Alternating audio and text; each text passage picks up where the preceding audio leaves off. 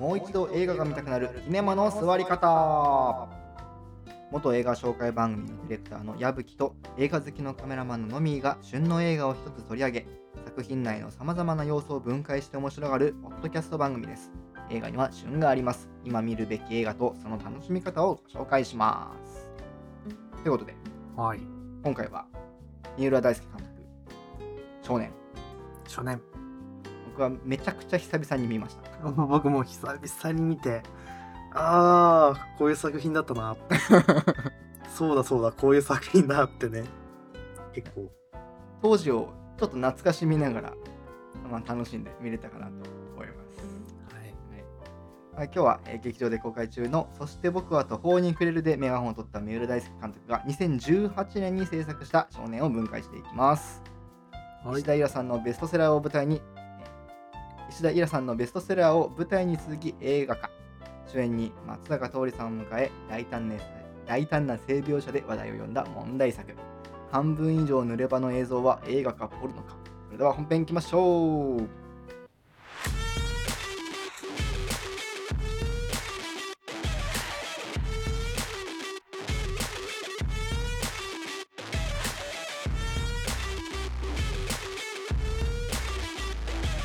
欲望の裏側にある人々の悲哀や渇望感情の源泉に迫る少年ということで、えーまあかなり過激な 描写が 多いというかほぼほぼ過激な シーンしかないという作品ですがはいでしたね。いやもう、ね、あの、再生のバー見えるじゃないですか。うんで、ああと30分ぐらいかと思って、ああ、30分ぐらいかどうなるのかなと思ってたら、あの、その中の3分の2が濡れ場っていう。おお、濡れ場で終わったっていうね。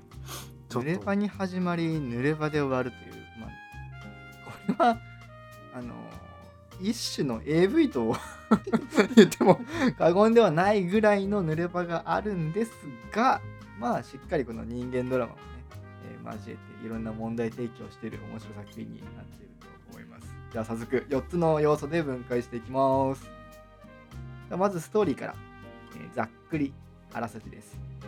大学での生活も退屈になりバイトに明け暮れ無気力な毎日を送っている亮この亮が松坂桃李さんですね。ホストクラブで働く中学の同級生深夜が亮のバイト先のバーに連れてきたホストクラブの客御堂静香。彼女は秘密の会員制ボーイズクラブファッションのオーナーで恋愛や女性に興味がないという亮に情熱の試験を受けさせ亮は静かな店で働くことになります。娼婦という仕事に最初は戸惑う量でしたが女性たち一人一人が秘めている欲望の奥深さに気づきそこにやりがいを見つけ出していきます。量は彼を買った女性たちの欲望を引き出しそして彼女たちは自分自身を解放していく。のですいうような内容になっておりますまあ描きたかったものは何なのかなって考えた時にやっぱり欲望うん。うん、欲望はやっぱりき切り離せないテーマだなぁと思いますね。なんか何が描きたかったのかなっていうのはありますか？いややっぱりねなんかこう毎回言ってる気がするんですけど人それぞれのなんだろう人の欲望の芯うん。っていうのが根っこの部分。根っこの部分普段見せてない秘めた部分っていうのをうんやっぱ描きたかったのかなって思ったりしてますけどうん、どうでした？人に見せないっていう部分がすごく肝だなと思っていて、うん人に見せちゃいけないからこそ見せたいわけじゃない。うんうん。なんかその結局じゃあ食欲を見せていいものだから家族の前で腹減ったって言って食欲を見せ一緒にその食欲を解放していくわけじゃん。はいはいはい。でもそれがこと性になると急にそれを秘め事として扱うじゃん。うん。それを決めたのは誰なんだろうっていうか 人間の三大欲求だって言われてる中の一つだけ秘め事なのかなか疑問が少しあって、うん。うーん。神聖なものとして扱われるべきなのかまあただの欲求欲望として汚れたものとして扱うべきなのかなんか誰がそれを決めるんだろうっていうふうに考えてみてうんうんたななんでダメなのかね？なんでダメだと？思いやなんでだよ。なんかなんかど日本独特の考え方もあるとは思いますけどね。ほらなんかう、ほら海外とかだと結構ね性に始まりそこから恋愛みたいなうん、のがあったりするけど日本って絶対まあ恋愛感情から始まるのが一般的だよねみたいな考え方ってい。結構あるじゃないですか。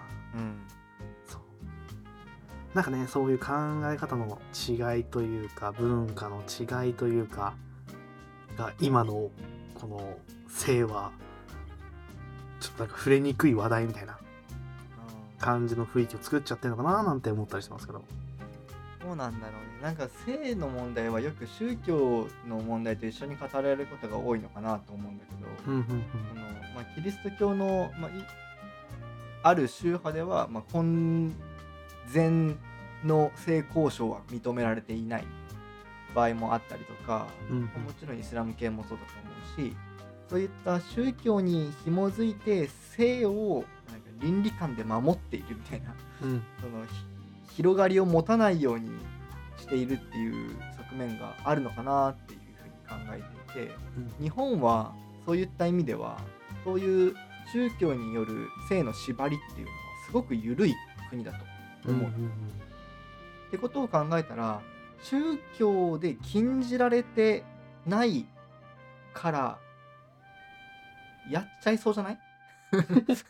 あ確かに。やっちゃいそうでしょ？うんうんだから日本はむしろ僕は性に対してオープンすぎる国なんじゃないかなって逆に思ううん。なるほど。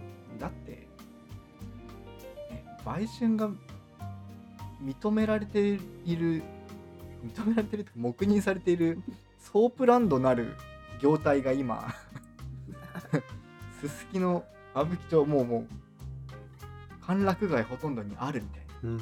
いうような国はほぼほぼないと思う そんなのはだから日本はオープンなんじゃないかなうーん。なんだろう、オープンだけど、なんか一定の、自分たちが、なんだろう、ごく一般的と言われている性に対してはオープンだと思う。うん。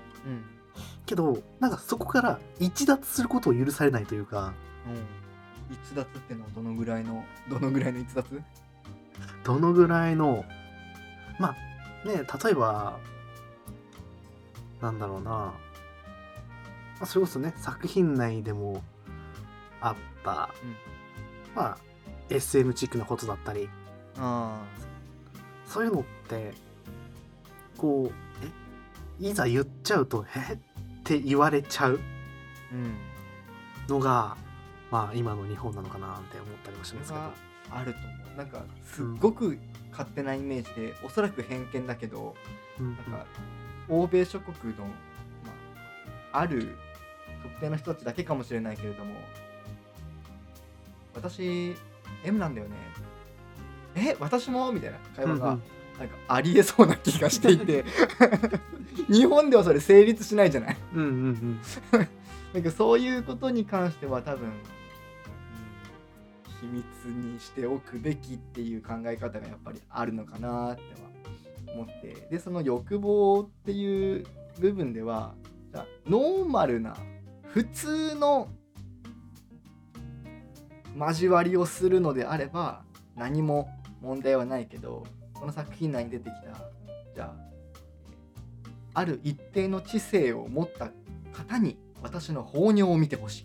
うんなんかそういう特殊な性癖を持った途端に家族と分かち合うことはもちろんできないし、うん。うんそれを解放するために、えー何か犯罪に手を染めてしまうのであればそれを解放する手段っていうのが正規のルートで設けられているっていうのは、えーまあ、日本のいいところなのかなっていう ふうに思うかな。うんうん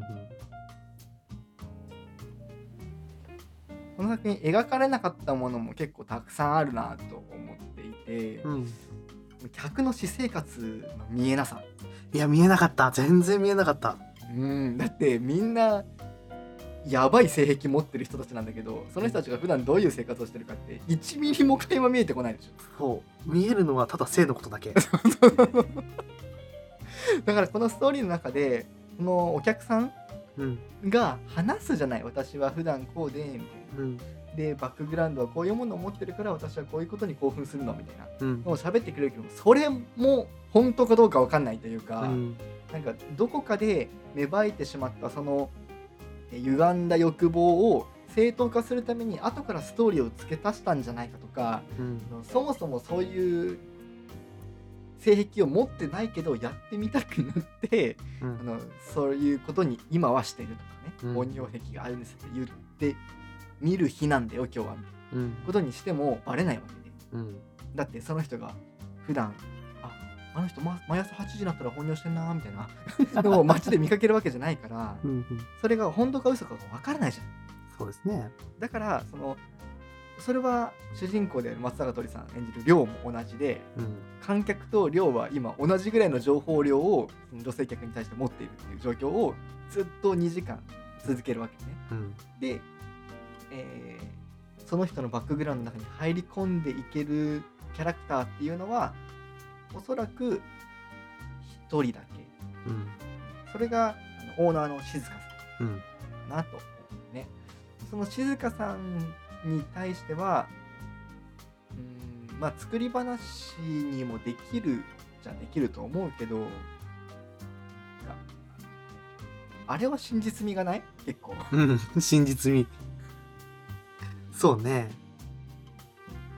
娘の話うんも相まってさ。相まって。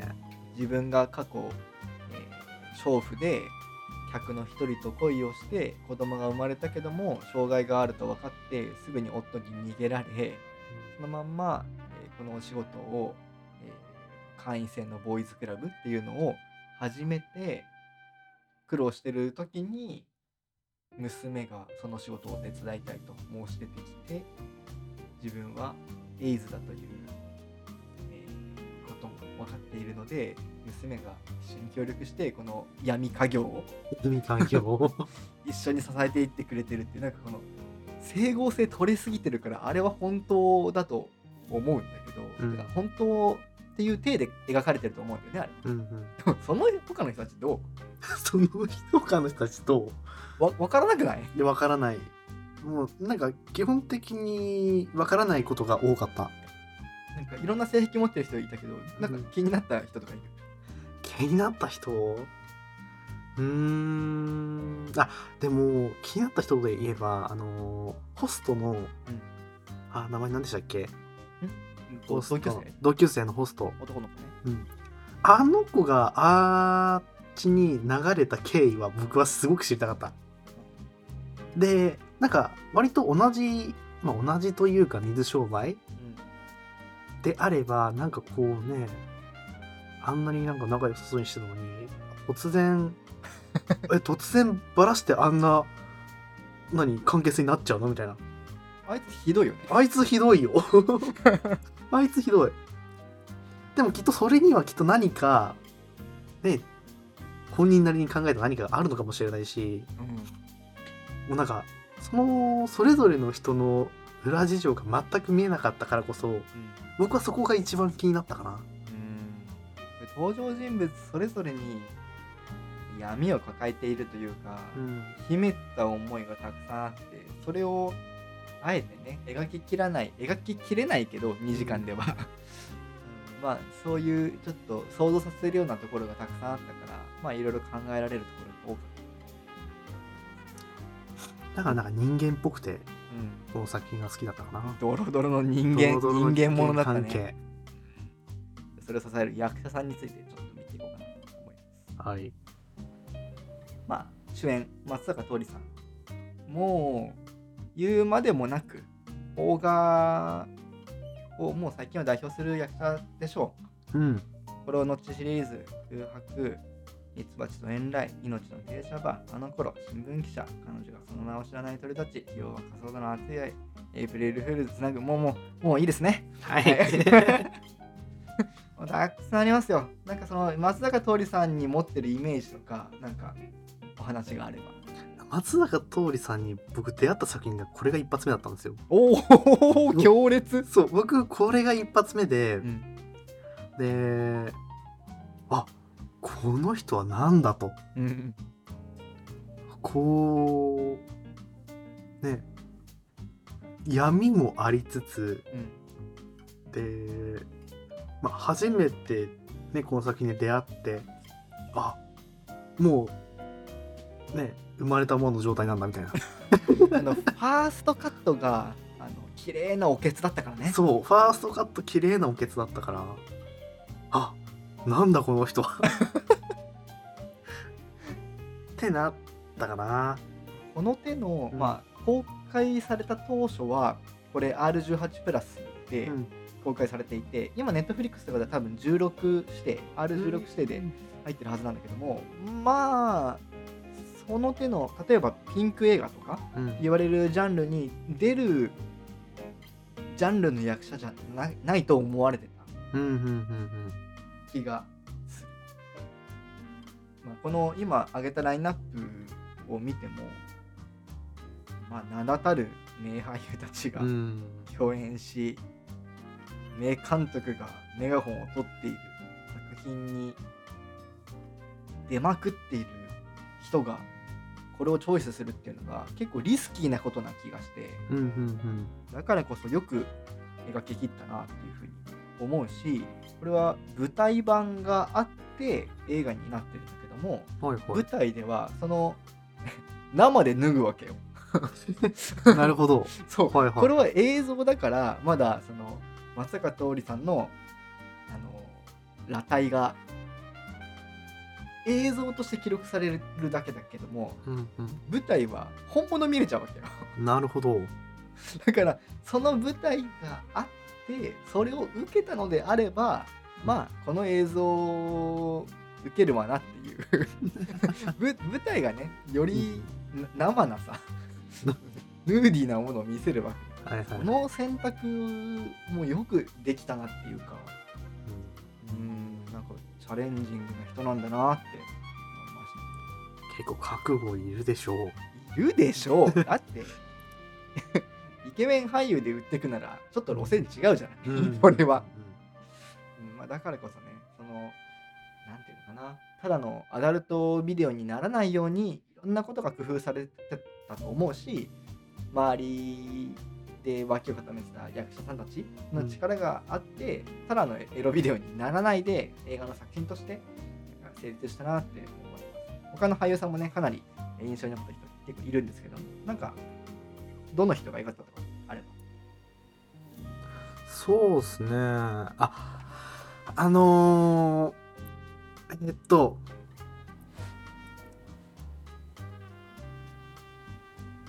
あの人なんでしたっけ？おばあちゃん。あー。えー、っと失念してしまったあのは70歳の。70歳の。方ね。そあなんかエピソードとしてはどどんな感じでした？ういやなんかそなんだろうまあこれもまあ勝手なイメージだけどやっぱちゃんとあの年になってもうん。こう何？快感というかエクスタシーというか、うん。まあね。そういう気持ちってちゃんと芽生えるし、なおかつその演技もちゃんとできるんだなって。あの江波京子さんという役者さんですね。はい。その江波さんが演じる70歳の。70歳の。おばあちゃん。あーちゃん。確か名前は出てなかった気がするんですけどあのおばあちゃんはその手を握っただけで私はどういう人か感じ取ることができるのうんという話をしてる最中に感じ取りすぎていくっていう。でで2回行くじゃない、2回行くね。そう。2回行く中でその1回目にうん手を握ってて行った時にその亮が言ったセリフが「もしかして行っちゃったんですか? 」ための長い質問「行っちゃったんですか?」あれを2回言うじゃない？2回言う。もあれ2回目は笑わせに来てるでしょ。あそれは笑っちゃったのよ。また？行った？ちゃいましたか？あれはねまあちょっと面白いなと思っちゃったけれどもなんかあの描き方としてはとってもすごい良くてうん。あのねラストシーンも1年越しの、うん。えー再び呼ばれていった誕生日パーティーでの、えー、ななんでの再会い再開。やー。ねそれで手つないでいくだけでいいのかなと思ったら、えーちゃんと交わりたいと。あうん。ーしっかりあるんだ。ねうん。なんか結局その老人のせいとかうん。あのまあこれ一緒にしていいか分からないけどもあの身体障害者の方のせいとかうん。っていう風な問題って SM とかそういう類とはまた違ったタブー視のされ方っていうかうん。があるからこそこの映画の中ではスルッと扱えるうん。珍しいそう。映画だったかな。あのシーンはすごい印象に残った。僕がいいなって思ったのはまあやっぱり桜井由紀さんがそもそも好きだっていうのはあるんだけども、うんうん。まあ、今回でいくと一番最初のお客さんになった女性。うんうんうんあの方が、えーまあ一回会ってすぐ帰っちゃってあれ、うん。嫌われたかな？あれされたら嫌われたと思うよ。あれ嫌われたかな、うん。ひろみさんかな？ひろみさんっていう役の人がすぐ帰って嫌われたかなと思ったけどすぐに予約してくれて次の日も会ううん。で1日目に会った時の女性感の出し方。うん。あのなんていうの？ちょっと、うん。やる気はないわよみたいな。うん。今日は顔合わせだけみたいな。感じから一変一日後にあのどエロい感じで。ドエロい感じでもう一新して。そう。いやすごいなと思ってその服装とかお化粧とか表情の出し方とか、まあもう1日目とまるで違う人になっていたから役者でいうと大谷舞さん？うん大谷舞さんのなんか演技の変わりようっていうのがすごい刺さっておグッとくるな。うんうんうん。と いうような。まああとは富田富手亜美さんうん。あの娘さん役ね。うんうん。試験をした張本人なんですけどもあの方はもともと AKB の出の人で全裸監督とかホテルロイヤルとか、まあ、少し際どい作品にも、えートップですで出れる役者さんとしていろんなところで見てたんだけども、この少年の中ではかなりキーパーソンというか。うん。うーん割と主人公の運命を握ってるっていうかうんうん。この人次第でどうなるかみたいなところもあるぐらい重要な人物で今回喋れないっていう役柄だったからこそなんか手の動き表情の動きとかでいろいろ演技をしなきゃいけないっていうのは非常に難しかったのかなって思うのでなんかすごい印象に残った。うん。千田監督もちょうどこの間見終わっておなかなか見た。そう。全裸監督を見終わってのこれを見たからなんかあそう最近なんかこういうなんかドラマ映画ばっかり見てんな富田 さんはあれね。あの全裸監督で言うと確かあのバスでバスでやるシーンの女優さんとして、あのーバイクできた。そうそうバイクで来そうたあの爆発とともに。そうそうそうそうそう。っていう。あの役の方ねそうです富田ねさんはあの時僕は初めて見たの。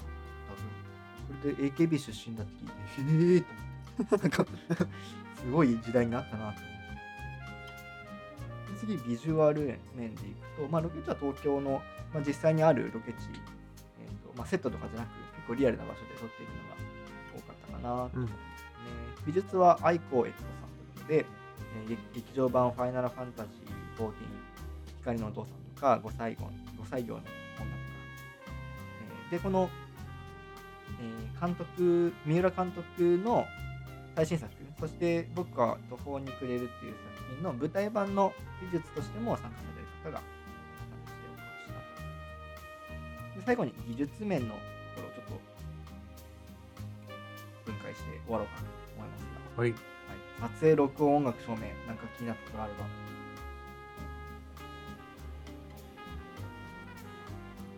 あ、今回、ん札幌？ん？札幌って、札幌はなかった。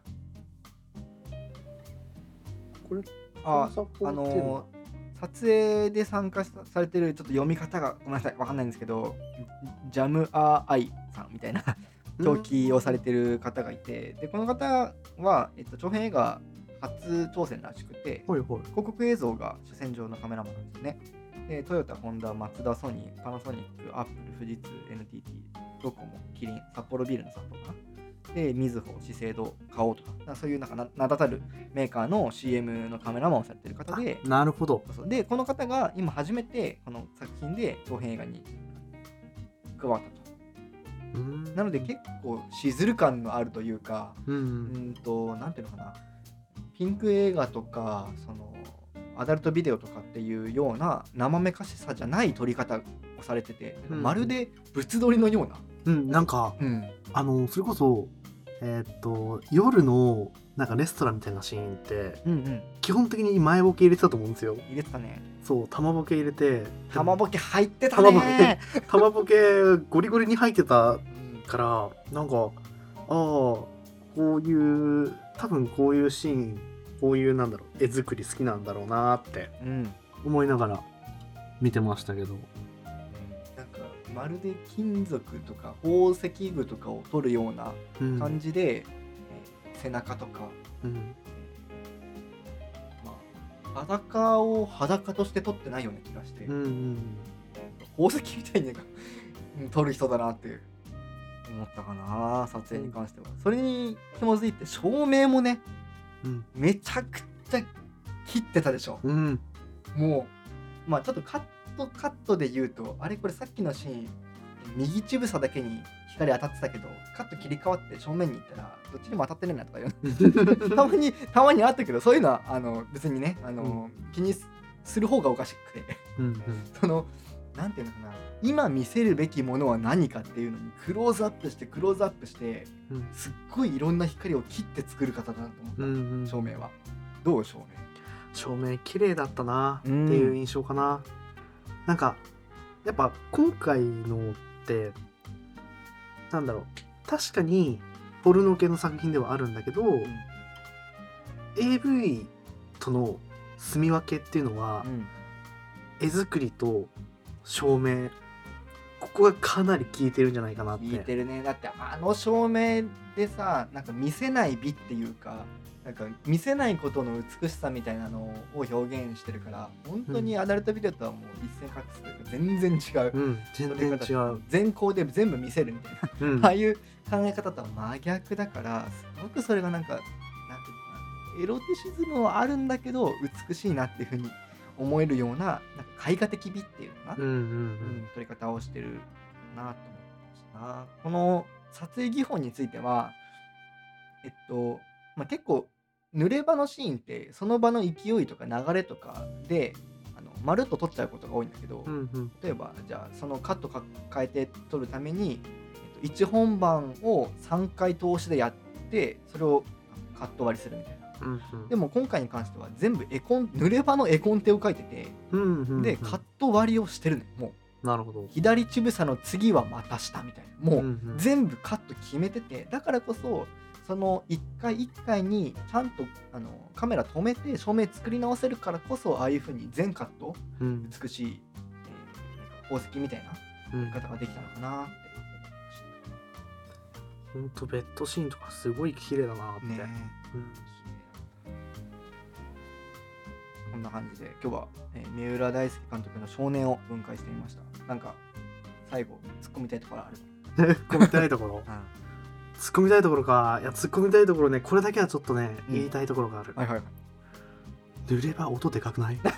でかかった。あのリモコンで下げたもん。そう。これね。ラウドネス振り切ったね。そう。あのねちょっとこう濡れ場のシーンに入りそうだなと思ったら音量ちょっと下げて。けどあなんかねあのある程度何話のに入ってくると会話の音はちょっとなんか声音低めというか、ね、下の方だからちょっと音を上げて。でねあのかなり音量のプラスとマイナスをね操作した行き来したね。行き来した。しかも唐突に始まるからね。そ そしてあのいや最初にあの女の人の声だったら、う、うん。あの甲高い声でねうん、「おお」ってなるんだけども、うん。一発目が松坂さんの漏れる漏れるような愛嬌列の時「ああ」っていう。ちょっとねでかすぎて笑っちゃうのよ。あれは面白くなっちゃうね。あれちょっと面白かったなね突っ込みたいところああともう一個あるかな。あなになになにあのー、なんだろう。ちょっと乱暴やしませんか？そうだね。なんかあの、うん。今日本の AV を見てうん。実際に女性と関わるときにえ AV の見過ぎだよみたいな、うん。ちょっと激しすぎだよみたいなことを言われることあるけどもあれ AV 超えてたからね。あれ確実に超えてたと思うスパンキングすごかったもんな。すごかったしこうそれに合わせてねあの女優さんもね、うん。声がこう大きくなるじゃない。っ そう。で音量下げ音量下げなきゃいけない。ないていうね。まあ楽しく楽しく考えながらうん見ることができたかなと思いますけども。なんかこの映画、まあ、結構敬遠する方ももしかしたらねいるかもしれないけどもこの映画の楽しみ方としては？こんな感じでしょ。ううんこの映画の楽しみ方僕はそうだな。なんかこう隠してる感情が見えるこの瞬間ってうん。面白くないっていうのを考えながら見てほしいかな、そうね。姫ごとの暴き方がね楽しいっていうのはあるね。うん、あとはもうちょっと乱暴じゃないっていうのをこう気にしながら そうねあくまで映像作品としてね。そう。で見てほしいな。どうですか？どんな感じで見ますか？そうですね。僕はこの映画の楽しみ方としてはうーんとやっぱり絵画的美なのかなって思ってうん。その松坂桃李さんもそうだし出てくる女優さんたちもそうだしそのなんていうのかな興奮させるための裸じゃないっていうかうん。その結局今じ自分が抱えてる感情とか欲望とかを解放するぞっていうこの今、えーマイナスからプラスに行くための振り幅をつけてる時うん。のなんかこの微微妙な感情の動きとかがんなところに現れてると思うのでちょっと小刻みに。小刻みに。ちょっと震えてみたりとか。うんうんうん あとなんていうのかな。手握るのですらそっとするのにそのじゃあ乳房を触るときもっと繊細になるわけじゃん。うん。っていうようなところっていうのはもう映画の表現のうちの一つに入ってると思ってて、うんなんか AV みたいにこうどう舐め回してやろうかみたいな いう感じじゃない裸の見せ方っていううんうん。のがなんか、うん、新しいなこの映画として表現されるべき美があったなと思うのでピンク映画ともまた違う、ね、なんかうん美しさがあるので裸体に酔いしれてみてはいかがでしょうか 裸体に酔いしれてうん。まあねその松坂桃李さんが純粋に僕は好きだからこの作品はもう楽しめるんだけど、松坂桃李さん好きだからこそ見たくないみたいな見れないみたいな人もいるかもしれないんだけど、あの人間って意外とそんなもんよっていう ところも含めてね松坂桃李さんをこう、うんね。より深くね知ってもらってまた別の作品も楽しんでもらえればねいいんじゃないかなと思います。はいということで、はいはい、まあ、それでは次回お会いしましょう。さよな。ら